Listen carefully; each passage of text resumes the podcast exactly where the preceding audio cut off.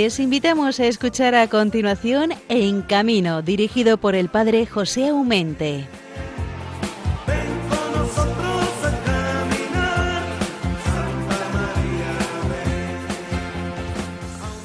Muy buenos días nos dé el Señor en este inicio, nunca mejor dicho, del mes de septiembre.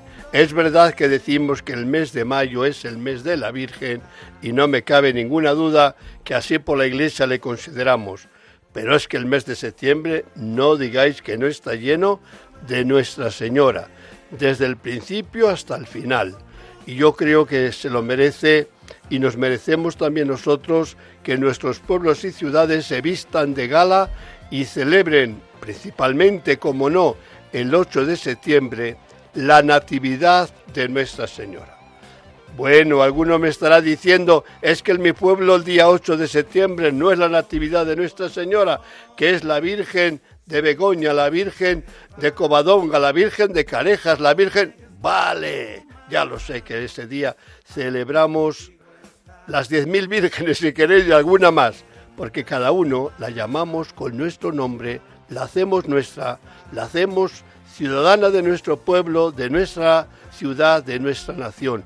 Pero ese día litúrgicamente, el 8 de septiembre, es sencillamente la Natividad de Nuestra Señora, lo que es igual el cumpleaños de la Virgen y por eso nos vamos a alegrar enormemente de esta festividad y que la vamos a constituir le vamos a llamar que son las fiestas patronales de tantísimos, tantísimos lugares. Así que mi felicitación desde este programa En Camino a cada una de vuestras vocación de la Virgen, que ese día, ojo, o el día 15 de septiembre, pues ¿qué celebramos el 15 de septiembre? Pues la Virgen de la Soledad, la Virgen de los Dolores. ¿Os habéis dado cuenta un poquito cómo 16 de julio, mm, tocando el 15, celebramos una Virgen 15 de agosto celebramos otra Virgen. 15 de septiembre volvemos a celebrar la Virgen. Es en el corazón del verano, en el corazón de los meses más hermosos, que la Virgen está honrada como se debe por parte de la Iglesia y por parte de sus hijos, que todos somos nosotros. bueno, pero alguno dice, pues en mi pueblo no celebramos el 8 de septiembre la Virgen ni el 15 de, de septiembre la Virgen de la Soledad o los Dolores, porque celebramos el día 14 la exaltación de la Santa Cruz. Pues claro que me alegro de ello. ¿Cómo no voy a alegrar que celebréis a Cristo nuestro Señor, que es el Hijo de tal Señora? ¿Sabéis lo que decía eh, San Juan de Ávila, el patrono, daos cuenta de los sacerdotes? Hay que rezar por él que, que pida por los curas. Decía, oye, a los curas se lo decía, tratad bien a Jesús en la Eucaristía, que es hijo de la Virgen, que es hijo de una gran señora. Pues eso, ¿cómo nos vamos a alegrar mucho de honrar, querer, venerar, festejar y alegrarnos enormemente con la cruz, si decía San Pablo que solamente en ella se gloriaba. ¿Por qué? Porque en ella había padecido muerto el mismo Salvador nuestro Jesucristo. Ojo, en estos días estamos en fiestas en Palencia, tengo que barrer un poco para casa, es mi ciudad. Y estamos celebrando esta semana las fiestas en honor de quién? De San Antolín Diácono, que es mañana, día 2 de septiembre. Por eso mañana pues te habrá una gran celebración de la Eucaristía en en la catedral, presidida por el señor obispo, y hay una tradición de bajar a la crista de San Antolín para beber agua. Dicen que es agua milagrosa, mejor que no la bebáis, porque en estos tiempos nunca se sabe lo que se puede beber ahí. Creo, creo que ya los señores canónigos mm, procuran tener otro agua, por si acaso eso les puede hacer mal. En estos días de fiestas, pues no es fiesta como se debe, sino es porque está un circo o está en el recinto ferial una multitud de color, de música y de actividades de nuestros hermanos feriantes. cuántas actividades. Veía yo el otro día en Palencia, que no es muy grande el recinto ferial, pero cuantísimas actividades, cuantísimas atracciones ofrecen más bien a los pequeños, pero bueno, también para los grandes tenemos algo donde subirnos y donde jugar un poquito a ser niños, que también nos conviene. Entonces, como son fiestas en este mes de septiembre, en, iba a decir casi, toda, la, toda nuestra querida España, vamos a quedar algunos que ya las han celebrado en agosto, ¿verdad? No vamos a pasar todas aquí, pero es verdad que el mes de septiembre los feriantes y circenses casi no dan abasto, porque no ha terminado una que ya se les junta la otra y la otra, y algunas veces tienen que dejar una por ir a otra porque las dos ferias no se pueden decir. Por ejemplo, es difícil que un circo o un feriante haga la fiesta de Palencia y después vaya a Valladolid. Sencillamente el que va a un sitio no puede ir a otro porque se mezclan un poco las jornadas festivas de esas dos ciudades. Hoy, que, estamos a viernes, estamos estrenando ese día y este mes tan bonito de septiembre, pues vamos a tener con nosotros a un buen artista eh, circense. Es alambrista. ¿Y qué será eso? Pues que aquellas personas que caminan por un alambre, como tú y yo más o menos, por la acera de la ciudad, hacen lo que quieren, bailan incluso, se dan vueltas, porque parece que ellos, el equilibrio es algo que va con ellos. Hombre, algunas veces se caen, pues sí, gracias a Dios, casi siempre sin consecuencias, pero lo cual no, quiere decir que mm, estén exentos de tener una mala caída. Pero ellos eh, son gente que saben su oficio y que saben meternos el nervio en, a cada uno de nosotros en el corazón, a veces hay Dios que se va a caer, ellos saben lo que hacen y casi siempre, casi siempre salen victoriosos de su hazaña. Pues el, la persona que vamos a tener con nosotros en esta mañana es eh, Michel Ferreri o Mike, que dicen los entendidos del inglés americano.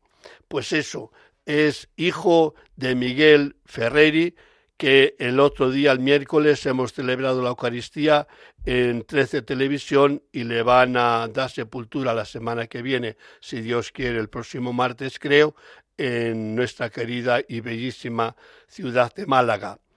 Eh, he querido que tengamos con nosotros al hijo de este gran artista, también como el hijo eh, trabajador en alambre, para que nos hable un poco de su padre, en lo artístico, pero también en lo humano. Así vamos conociendo a los artistas cercanos y les hacemos humanos, tanto al gran artista como a las personas que trabajan, se esfuerzan con todo el ahínco para hacernos felices a cada uno de nosotros que sencillamente vamos al sapito o bajos en la carpa y nos hacen maravillas para que seamos felices.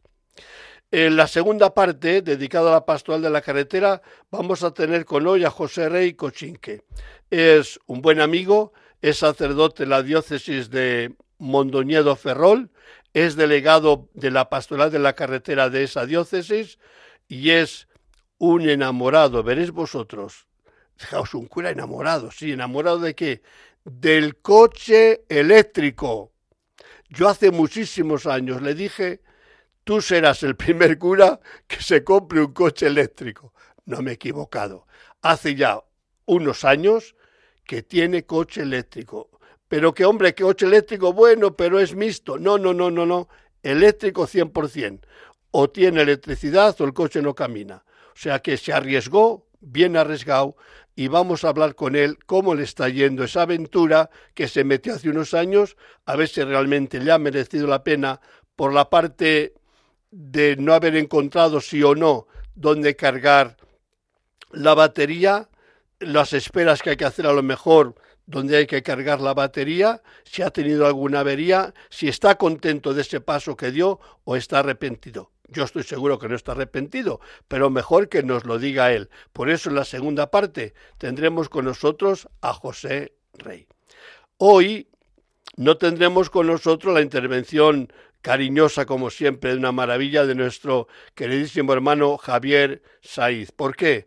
Porque el miércoles pasado le han operado y está el pobrecillo pues un poco como a las personas recién operadas, ¿no? Con no con muchas ganas ni de hablar, harto es que, que lleve con paciencia el haber pasado por el quirófano. Es una persona buena, os pido una oración por él porque creo que se lo merece, con la sencillez del cariño con el cual nos habla a nosotros como personas destinadas a su mensaje, pero también de las gentes del espectáculo, principalmente de las gentes del circo. El que tendremos con nosotros como amigo fiel, que nunca nos falla, excepto algunas veces que el teléfono no funcione, que es nuestro amigo Bienvenido Nieto. Está terminando las vacaciones en estos días, pero seguramente que hoy, 1 de septiembre, ya se ha incorporado no al trabajo que ya está jubilado, sino al trabajo de su señora, que es la que manda y tiene que venir a trabajar de su lugar de vacaciones y ya está aquí de nuevo en Madrid.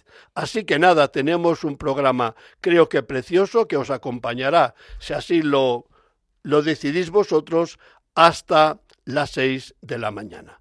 Así que con la ayuda de Dios, con la bendición del Señor, hermanos, comenzamos. Thank you.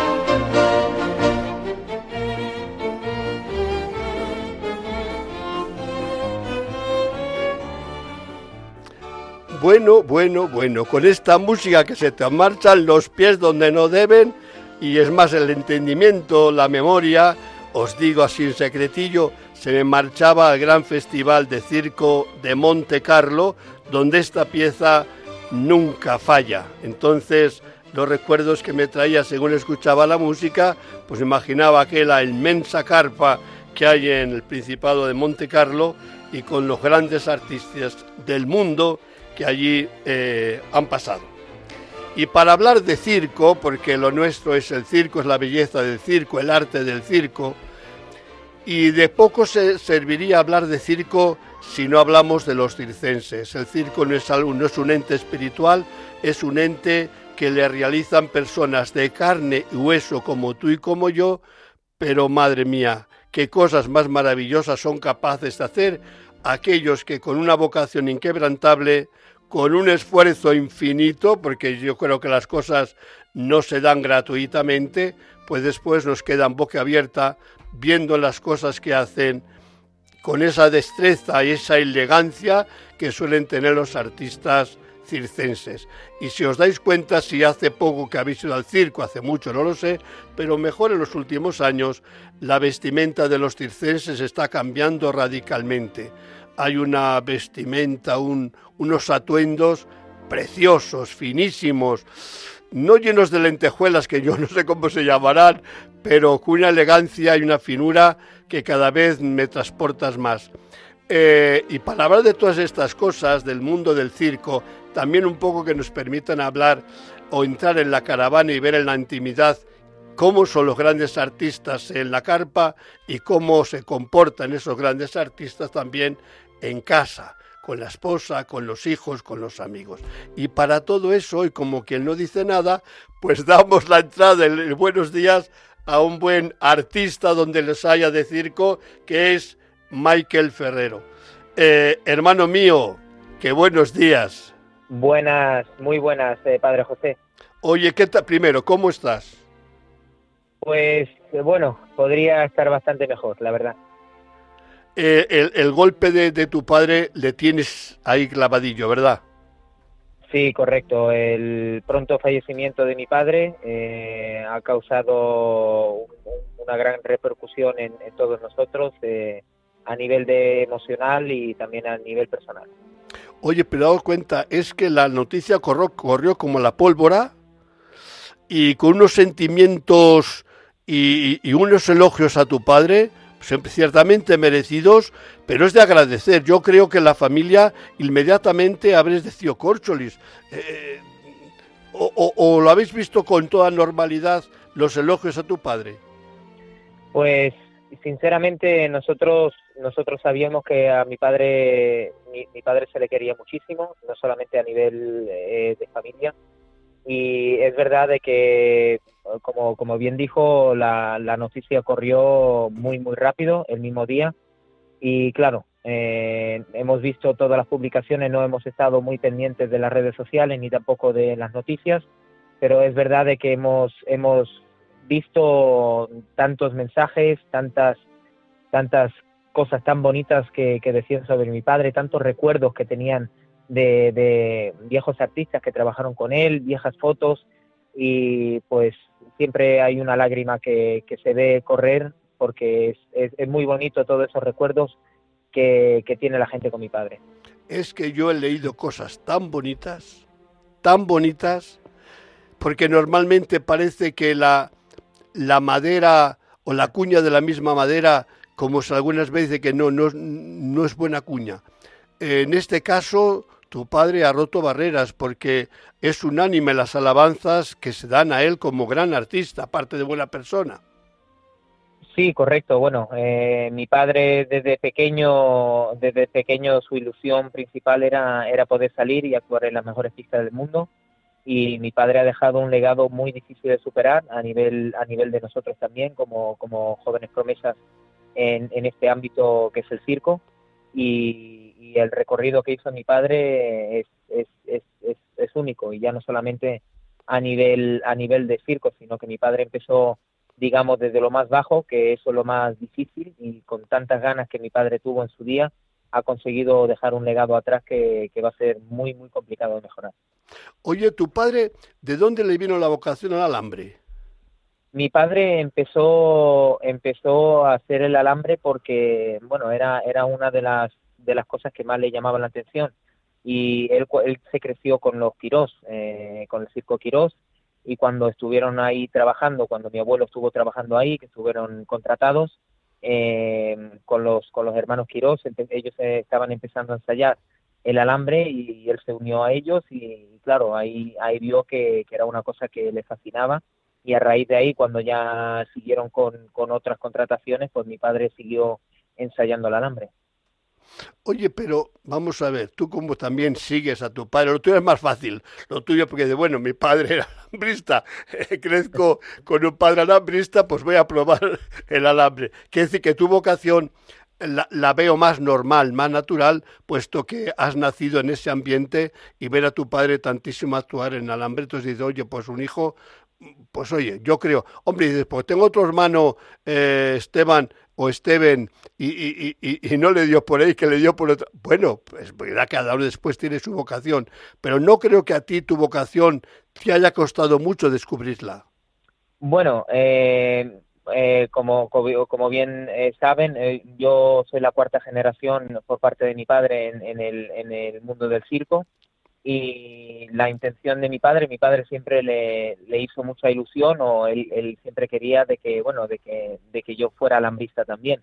Es verdad que yo estuve cuando, cuando era niño y, empezaba a ensayar diferentes tipos de, de disciplinas eh, estuve ensayando el alambre, pero no era una cosa que me terminaba de llenar y a raíz de, ver de que habían otras cosas que, que, podía probar y, bueno, yo, yo decidí seguir con los malabares eh, y era una cosa que sí me fascinaba y me, me, llenaba más, pero, pero mi hermano siguió los pasos de mi padre porque también era, era un número que sí le gustaba, sí le fascinaba y teniendo a un maestro como mi padre, pues eh, es bastante más simple poder corregir los errores que, que mi padre en su día no ha podido, digamos, eh, que, la, que, ha tenido que descubrirlo a palos, digamos, ¿no? Es decir, que ha tenido que ensayar muchísimo más para tener una técnica y una facilidad que, él ha podido compartirla con mi hermano para, para que empiece de otra forma y que lo haga de, la manera correcta desde el principio.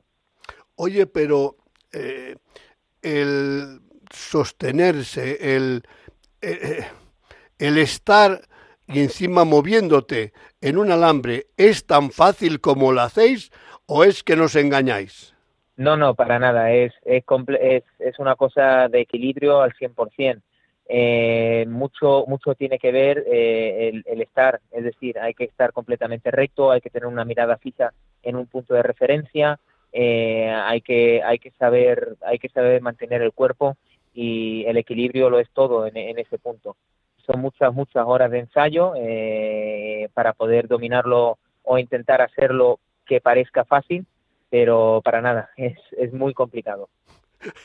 Pues oye, yo que voy mucho al circo y que gracias a Dios tengo los grandes amigos del circo, madre mía, madre mía, a mí me parece muy difícil, pero como lo hacéis tan fácil, creo que sea como coser y cantar, porque bailáis, eh, dais la vuelta, saltáis donde hay que saltar y chico, digo, pues, pues yo, a mí no me cuesta probarlo, ¿eh? porque estoy seguro que no, no iba a regir. Pero qué decir, que lo bonito de un gran artista es que haga las cosas fáciles, aunque sean sumamente difíciles. Como yo lo que digo que una cosa que hacéis muy bien los artistas es, aunque sufráis lo que no está escrito, mostráis la mejor de las sonrisas. Yo creo que son las virtudes de las que estoy orgulloso de los circenses. Puede ser un número donde se sufre lo que no está escrito, pero qué bonito, qué cara más sonriente, que, no mostráis para nada lo que puede haber dentro. Sí, correcto. Al, al fin y al cabo es, es, es, un, es un trabajo, ¿no? Eh, que hay que que hay que intentar hacerlo lo mejor posible. Es verdad que los comienzos en cualquier disciplina, eh, sin descartar el, el, número del alambre, es, es muy, muy complicado porque los comienzos son como todo, ¿no? Todo muy difícil, todo todo va mejorando con el tiempo y el esfuerzo que, se, que se le va metiendo. Eh, es verdad de que hay gente que tiene más facilidad y hay otros que tienen menos, pero eh, desde el principio es todo muy, muy complicado.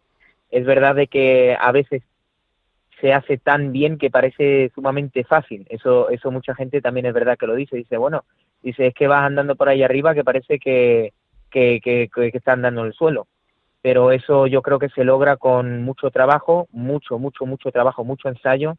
Y al fin y al cabo cuando uno, mi padre siempre me enseñó de que cuando se sale a la pista hay que disfrutar y hay que olvidarse de todo lo que está pasando por fuera y hay que disfrutar del momento y, demostrar de que, de que de que no es solamente un trabajo sino que es una vocación y, y es un, un placer poder poder estar una, en una pista eh, los 5, 6 o 7 minutos que, te toque y hay que dar el máximo de uno eh, estando, estando justamente en el medio de, una pista de circo.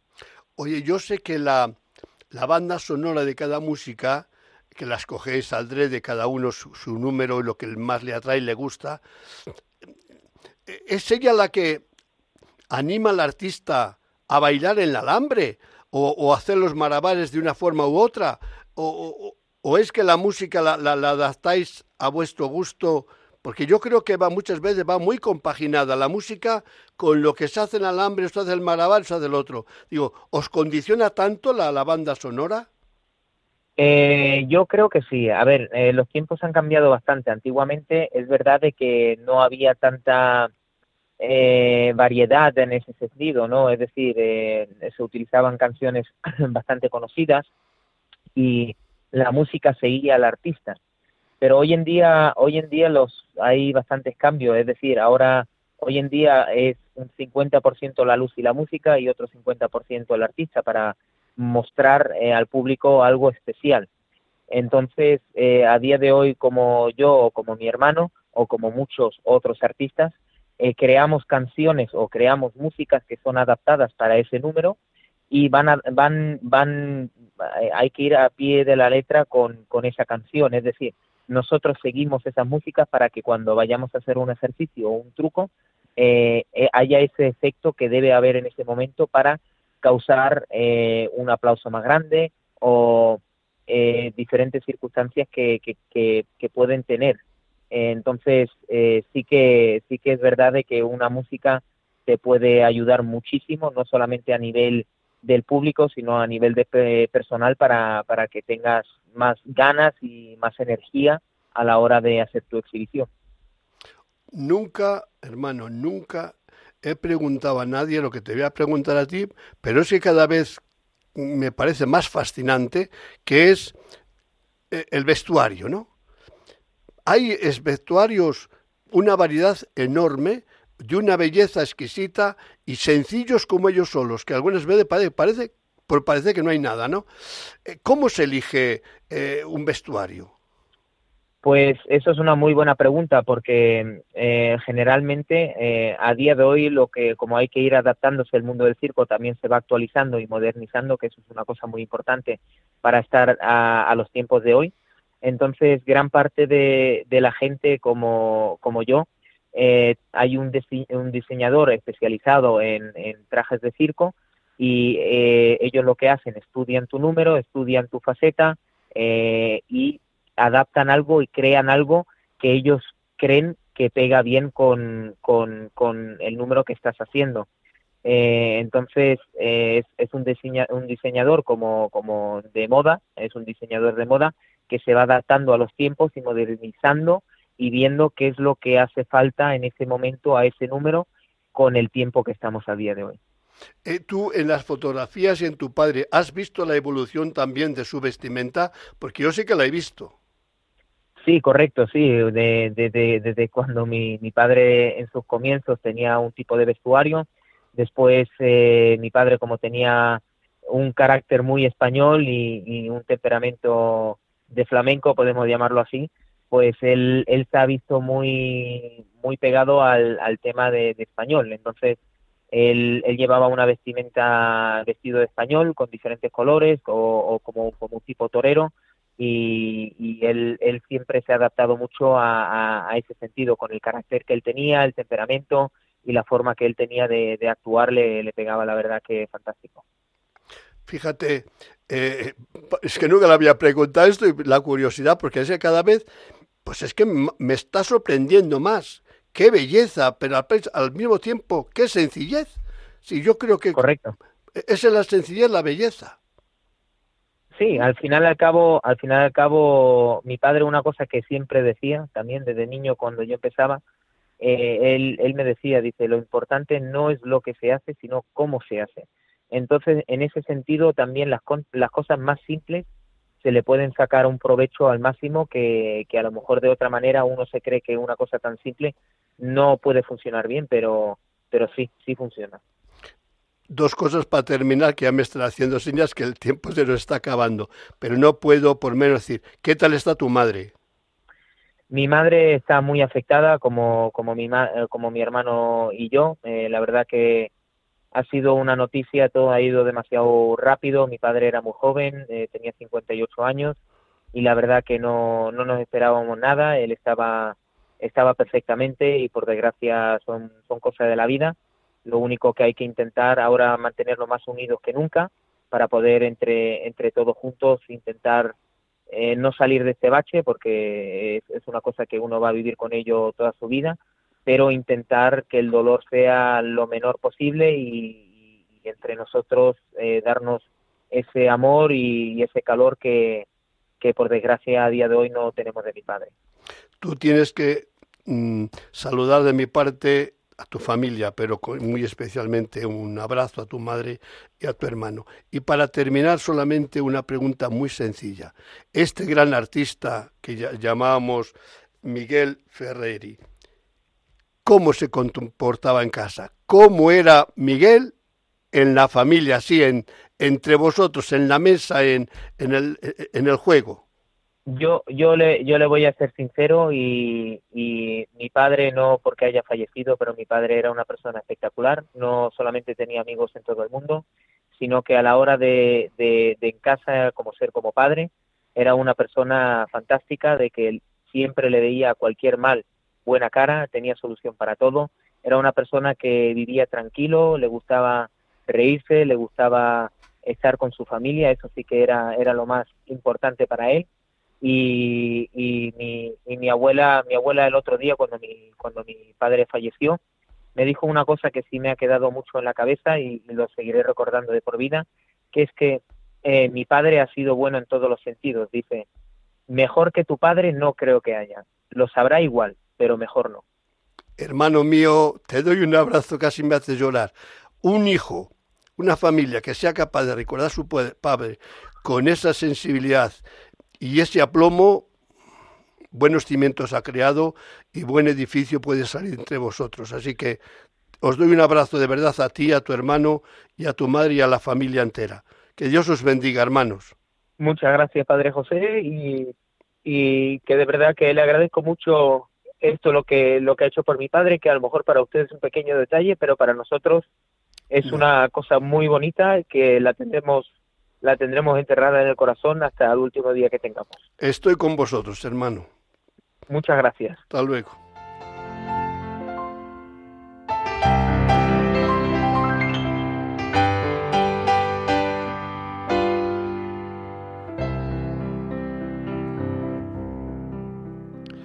Señor, los artistas de circo somos gente normal, pero necesitamos ser especiales cuando salimos a la pista. Nos sabemos pequeño, pero tú nos has hecho grandes, porque nos has dado unas capacidades como alas para volar y hacer embobar y entusiasmar al público. Solamente pedimos su aplauso, Señor. Nos conformamos con poco, como tú te conformabas con poco y nos entregaste la vida en la cruz para darnos vida. Es lo que pretendemos nosotros en la pista, entregar la vida por amor a esas personas que vienen a entusiasmarse y nosotros queremos regalarle lo que más tenemos dentro del corazón, que es transmitirles tu bondad, tu amor y este cuerpo que nos regalaste, hacerle sí, que con los ensayos, con las pruebas, con las caídas, hacer, como tú nos has dado la oportunidad, maravillas. Gracias Señor, porque nos has hecho artistas y si es verdad que los demás nos admiran, nosotros el aplauso y la admiración te la damos a ti.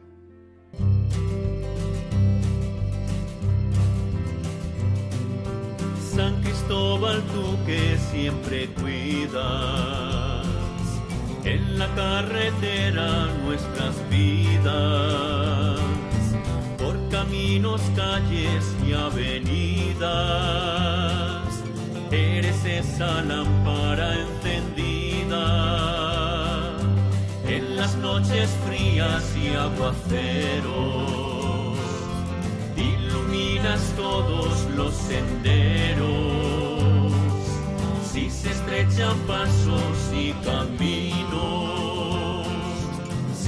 acechan miedos y peligros, dame mano atenta, firme y hábil, que segura y cierta me responda. Corazón templado, bueno y grácil,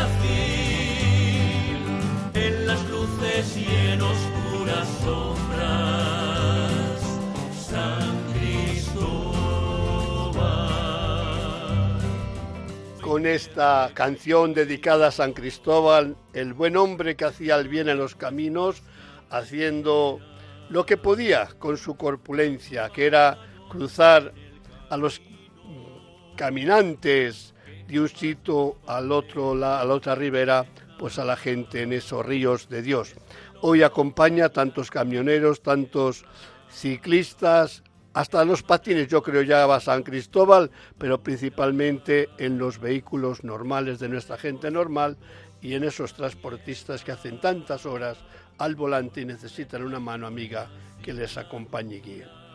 Para hablar de todas estas cosas, pues hoy vamos a tener con nosotros a, un sacerdote, un buen amigo, es de la diócesis de Mondoñedo Ferrol, es desde hace una porrada de años delegado de la pastoral de la carretera de esa diócesis, eh, ferviente y, trabajador de esta pastoral, pero sobre todo, y lo he dicho antes en la editorial, es un amante o parte de su corazón le tiene desde hace años en la naturaleza o la casa común que llama nuestro querido Papa Francisco, que es el, el vehículo que menos contamina, dicen que sería el eléctrico. Y yo siempre le dije desde hace años que el primer cura que iba a tener un coche eléctrico iba a ser él. Y yo creo que no me he confundido. Eh, querido José. Pues yo fue un tema que desde hace años lo fui viendo también en exposiciones y, y pruebas que ha habido también en salones relacionados con combustibles alternativos y vehículos y fui viendo que era posible y me pareció muy interesante, ¿no? Dado la cantidad de kilómetros que hago, que a unos 35.000 al año, y también por cuidado de la naturaleza, por, bueno, y entonces pues, pues ahí al final me he decidido y no ha sido fácil, pero con la ayuda de Dios nuestro Señor, porque sin ello hubiera sido muy más complicado o imposible, pues se consiguió, gracias a Dios, y ahí estamos en ello circulando ya años. Oye, la primera vez que, primera y única que yo he probado coche eléctrico fue contigo en una feria de Valladolid allá hacia el 2011-12, mm, más o menos, 13, no, 11 o 12, que lo probamos y la verdad que me enamoró, pero claro, todavía la autonomía me parece que era muy poca y era bonito, pero siempre nos decíamos, uy, uy, uy, uy, uy, uy, uy, uy, que si me quedo por ahí por la, por la carretera. Tú ahora después de cuatro años que estás yendo y viniendo solamente en coche eléctrico, que no es híbrido, eh, ¿estás arrepentido o no? No, no, estoy convencido y no, y no vuelvo para atrás. no, es una maravilla, además como circula, son vehículos que no tienen embrague, no tienen caja de cambios, ¿no? Que, que bueno, no hacen ruido, no contaminan, no echan humo y son muy suaves de conducir, tienen también tecnología desarrollada de sistemas de seguridad y es una maravilla. A, cuesta, a lo mejor cuesta un poco la adaptación, eh, pues el tema de cargar, pues aunque normalmente carga uno por la noche en su casa, hay que tener claro un sitio donde un garaje o un patio o algo donde poder cargar, pero y después cuando viaja pues ya es más de pues de estaciones de carga en diversos lugares que hay y con gasolineras y, y así. Cuesta un poco a lo mejor adaptarse un poco al principio pues a ese tema de sobre todo cuando viajas y tienes que cargar pues cada ciertos cientos de kilómetros, dependiendo del vehículo, porque cada vez hay vehículos que tienen más autonomía, pero normalmente pues es entre 200 y 500 kilómetros la autonomía. En el mío es más bien de 300, ¿no? Pero es un vehículo pues de los pequeños, pero que bueno, tiene una cierta autonomía que te permite moverte. O sea que Tú cuando compraste el vehículo, esto ya lo tenía yo claro porque había sido tu, pensamiento, que no le ibas a coger híbrido, sino que te ibas a jugar toda una carta y directamente eléctrico y nada más que eléctrico. Y digo yo, ¿en pues algún momento te vino por la cabeza que tonto he sido porque no le cogí híbrido? Pues no, no. No porque el híbrido tiene, o sea, puede ser interesante, sí, porque te da más autonomía, ¿no? Pero tiene el problema de que tienes los dos motores, entonces tienes que hacer el mantenimiento del motor de combustión y eh, pues al mismo tiempo tienes el tema eléctrico. Bueno, eh, es posible, es una alternativa y es, eh, pues por lo menos te reduce consumo, te reduce gasto y así el, el, vehículo eléctrico también la ventaja, el problema es al, al comprarlos más, suele ser más caro, ¿no? Aunque eso irá bajando pero la ventaja viene después también en el mantenimiento. Claro, si solo tienes el motor eléctrico tienes mucho menos mantenimiento porque no lleva aceite, no lleva filtro de aire del motor, ni filtro de aceite, no lleva correa de distribución, no lleva válvulas, no lleva todo un montón de cosas, embrague, los frenos los gasta muy poco porque frena con el motor, sobre todo al frenar el motor recarga la batería también, ¿no? Eh, o ir, al ir cuesta abajo también a veces. Pues no sé, te ahorras después el mantenimiento. Si tienes un híbrido, tienes el mantenimiento del motor del híbrido también, ¿no? Pero bueno, son opciones diversas, ¿no? Como hay vehículos de gas también y hay otro, otra serie de vehículos alternativos también, ¿no? Yo creo que esto, pues, adaptándose un poco a él, pues es una maravilla y yo creo que por ahí va el tema en el futuro. Pero vamos. Oye, ahora ya que te conocen después de cuatro años en el obispado, entre tus compañeros, eh, pero al principio te llamaban loco, aventurero, que no sabes dónde te has metido, o, o te han felicitado todos los que te han visto con el coche eléctrico. Bueno, ni, ni, ni tanto ni tan calvo, o sea, ni mucho por un lado ni por otro, pero pero bueno, pues quizás ha sido al principio un poco experimento, que yo ya lo veía, había visto y probado, ¿no? Pero, pues, pero vamos, eh, pues yo creo que es una realidad que además yo creo que la Iglesia debería de promover también de alguna manera, porque va en consonancia pues con el mensaje, por ejemplo, de, de hoy, 1 de septiembre, pues de la jornada mundial de oración para el cuidado de la creación, que ha sacado nuestro Papa Francisco, pues en, una de las partes pone pues también pues tener en cuenta la ciencia, tener en cuenta de que pues hay que evitar promover pues eh, combustibles fósiles y todo eso porque todo eso va en degradación de la naturaleza pues por la contaminación que produce. Entonces eh, pues hacer una transición ahí y ahí la iglesia podría a lo mejor también yo pienso que también que iba siendo hora se lo toma a veces con cierto escepticismo, y, pero pues poner cargadores eléctricos en, las instituciones eh, esenciales de la diócesis, pues yo qué sé, centros donde hay reuniones, eh, obispados, eh, seminarios o, casas de convivencias, pues tener algún cargador eléctrico, ya sea de pago, porque a veces lo que lo que menos te preocupa es si es de pago o no, sino poder cargar también, ¿no? Eso es lo importante cuando tienes el vehículo eléctrico, ¿no? Aunque Yo... pagues algo, pues como el combustible que hay que pagarlo. Entonces, pues eso facilitaría también pues que los sacerdotes o que los miembros de, que trabajan en la pastoral pudieran también, porque claro, muchas veces el problema es tener a veces los puntos donde trabajas o donde te mueves para poder recargar, ¿no? Y ya, y así. Para viajar, pues es posible y para y hoy en día también hay en los sitios muchas veces, porque se busca en internet, pues hay, lo ves, ver los puntos de carga, la capacidad de carga, los kilovatios de potencia que tiene, tienes que seleccionar un poco porque a veces hay puntos de carga de poca potencia que, pues claro, pues cuando vas viajando no te sirven porque te tardaría muchísimo tiempo, ¿no? Pues es como cuando cargas en casa, pues a veces lo dejas cargando de noche, está varias horas cargando, dependiendo cómo esté la batería, ¿no? Porque carga mucha menos potencia. Cuando viajas, pues cargas a 50 kilovatios, o en otros vehículos puede llegar hasta 300 kilovatios, con lo cual la carga es mucho más rápida. Oye, decía, decías de lo de la iglesia, Tomás, en serio esto, yo te doy la razón. Creo que estamos ahí, eh, quiero y no puedo, puedo y no quiero, mm, porque todavía parece como si nos queda un poco eh, grande la camisa o, demasiado pequeña, no sabemos yo creo que estamos más bien indecisos. Por una parte vemos la conveniencia y por otra nos da miedo la aventura, es decir, no estamos seguros, pero vamos, yo creo que el futuro está marcado y, no hay vuelta de hoja. Además, la comunidad europea nos está pegando ya fuerte por donde camina, o sea, que quiere decir que queramos o no queramos, eh, la sentencia, los otros combustibles ya la tienen sentenciada por lo cual yo creo que, la Iglesia tiene que ser por una acción sencillamente en esa frase tan bonita de Papa Francisco, cuidar de la casa común, es decir, la naturaleza eh, que es obra de Dios la tenemos que cuidar y con mayor motivo también sus hijos.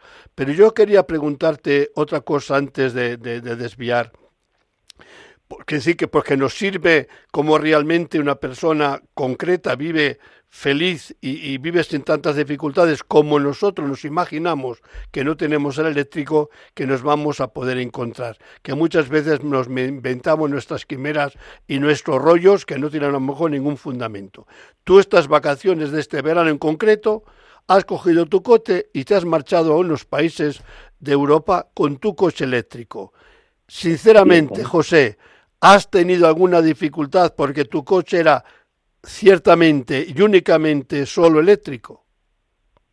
Pues no he tenido dificultad, de hecho yo eh, nunca me he quedado sin corriente, ¿no? A veces he llegado justo, pero normalmente vas viendo en el cuadro, en el cuadro vas viendo los kilómetros que, que puedes hacer con la batería que te queda y en el navegador ves los kilómetros que te quedan al siguiente punto de carga, ¿no?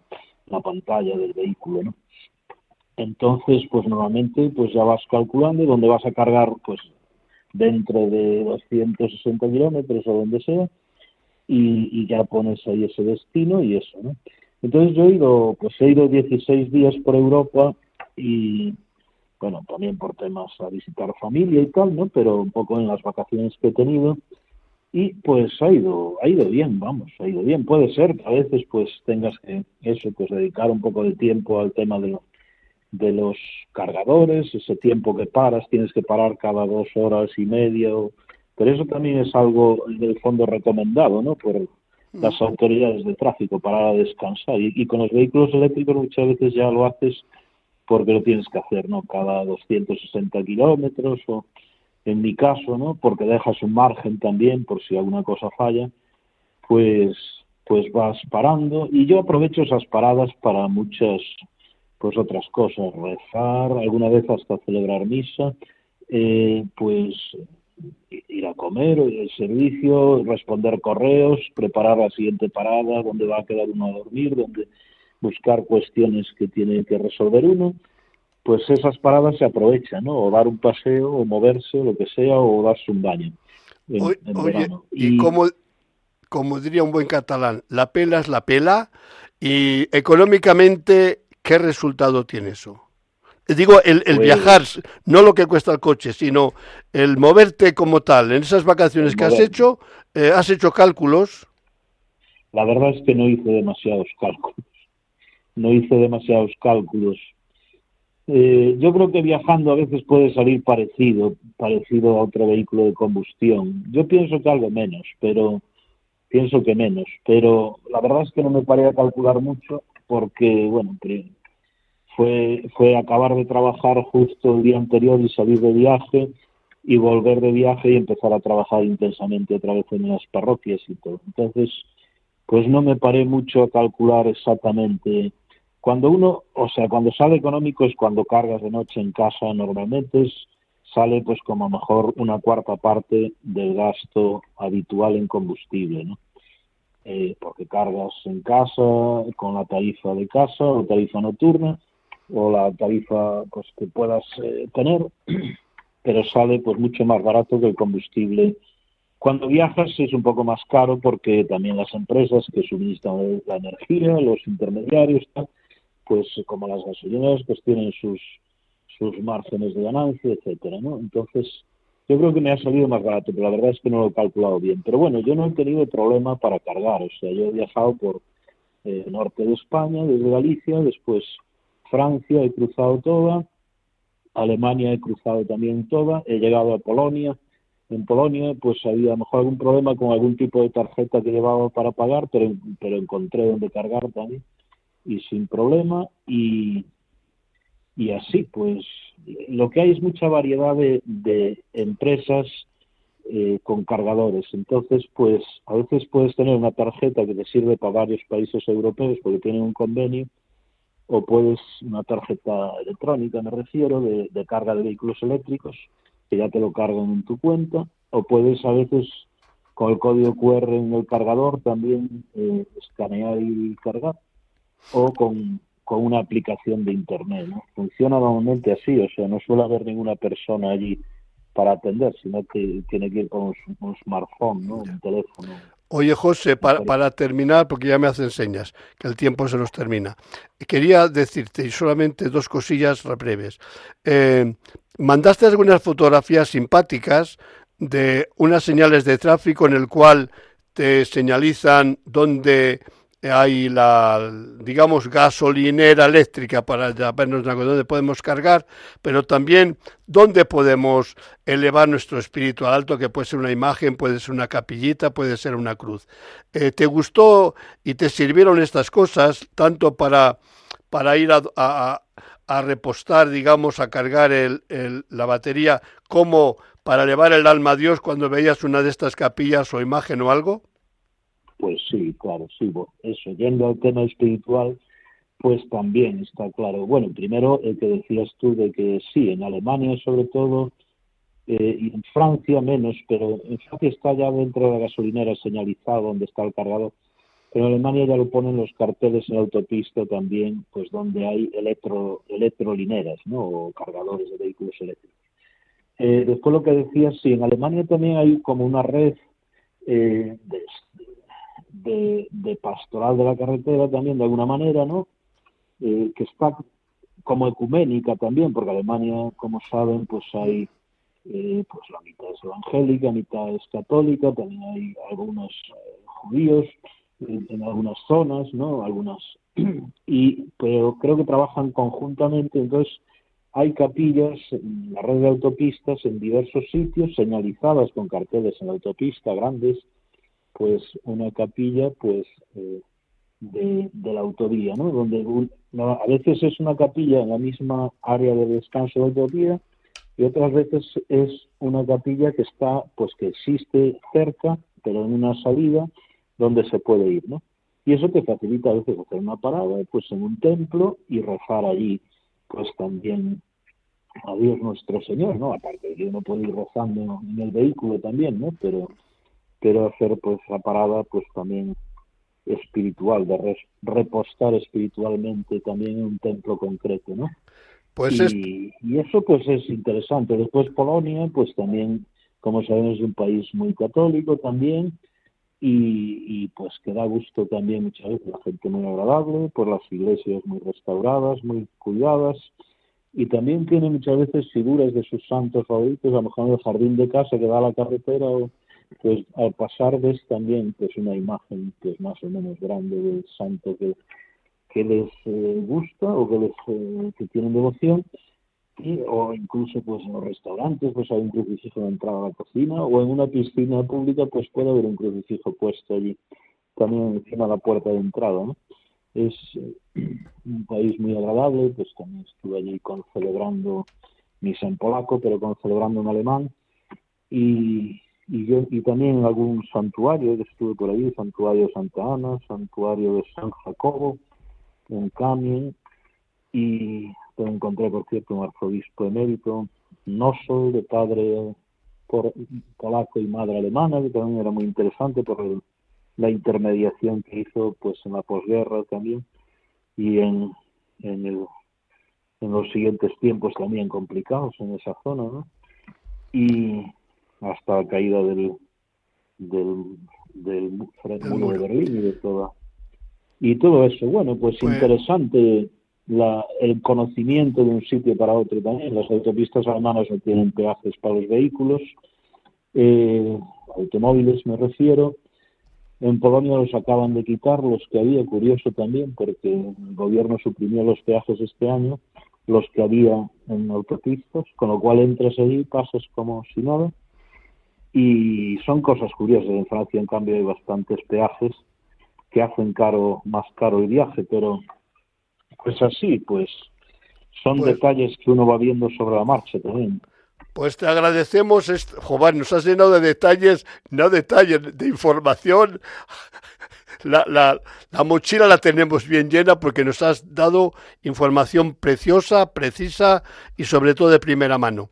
Que te agradezco de corazón tu presencia en el programa En Camino que, nada, que sigas usando tu vehículo eh, no contaminante de, eléctrico y que este ejemplo, lo digo de corazón, lo tomemos en serio todos y comenzando por los sacerdotes, que, que sería bueno que tu ejemplo cunda. ¿Vale?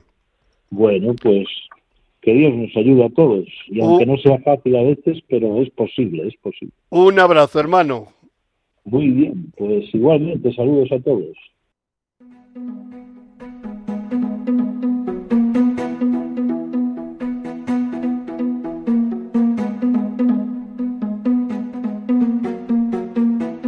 Noticias en carretera, con bienvenido Nieto. Querido bienvenido, buenos días en el mes de septiembre, 1 de septiembre. Buenos días, en el mes en que festejaremos, si Dios quiere, entre otras cosas, el nacimiento de la Virgen. La Virgen que también será la Virgen de la Prudencia en nuestra vocación, efectivamente. Mm. Muy bien. Bueno, pues tenemos algunas noticias que dar a falta de que se cierre la estadística por parte de la Dirección General de Tráfico, en la cual se nos hace otra vez eh, una llamada para que sigamos moderándonos en la velocidad, sigamos moderándonos en la conducción bajo los efectos de las drogas, del alcohol, que los podamos de alguna forma discriminar y rechazar y evitar, ¿no? Porque otra vez la sangría de las víctimas en el mes, en los meses de agosto y de julio, pues no deja de ser una sangría de alguna forma silenciosa, pero que está ahí. A falta de que nos den las estadísticas, no son buenos los datos, mejores que el año pasado, pero no son buenos los datos. 90 millones de desplazamientos los que ha habido aproximadamente en los meses de julio y agosto por las carreteras españolas y hay que decir que a pesar de que eh, en un principio pues ha habido algún tipo de sustos en cuanto a lo que es el tema de siniestros viales, pues ha trascendido todo y ha discurrido todo dentro de la más normalidad que se puede esperar. Así que ahora ya, en estos meses que nos quedan de cara al siguiente éxodo, pedir otra vez prudencia y pedir otra vez que no bajemos la guardia. En la Dirección General de Tráfico y nosotros, desde la Pastoral de la Carretera, nos unimos a este llamamiento porque no deja de ser preocupante. En segundo lugar, queríamos hacer alusión a que eh, el Ministerio de Transportes, el Ministerio de Movilidad y, y, Agenda Urbana para el tema del cambio climático, está intentando favorecer la implantación de el vehículo eléctrico en todos los ámbitos, no solamente en el ámbito particular, sino en el ámbito profesional. Sí que es cierto que en algunas ciudades ya empieza a verse algún tipo de vehículos que se dedican al reparto, el último reparto del último minuto en vehículos eléctricos, pero queda mucho camino por recorrer y ahora nuestro compañero y delegado de la Pastoral de Tráfico de, Pepe Rey de Mondoñedo Ferrol pues nos lo decía, ¿no? que el coche eléctrico es una de las alternativas que hay de cara a favorecer una movilidad segura, sostenible y de alguna forma no contaminante. Nosotros estamos siempre pendientes de todo lo que pueda ser y favorecer la ecología de la creación y el cuidado de la creación, como así nos lo recomienda el Papa Francisco en Laudato Si.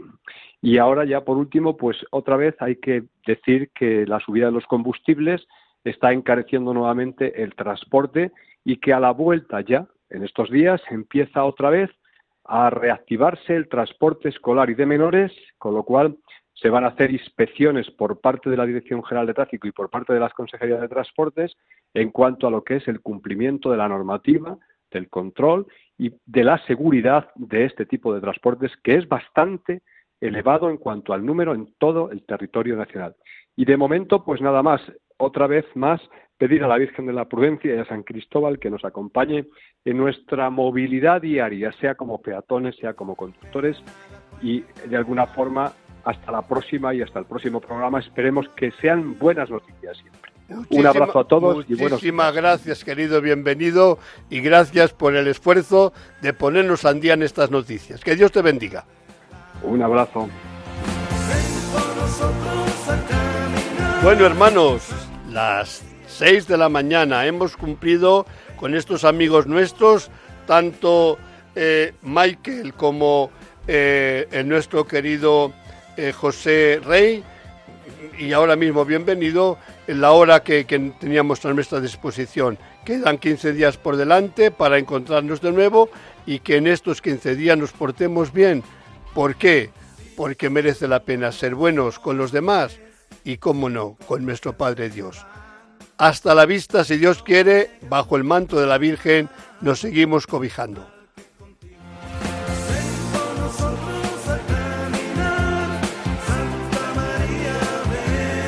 Han escuchado en Radio María En Camino, un programa dirigido por el Padre José Aumente.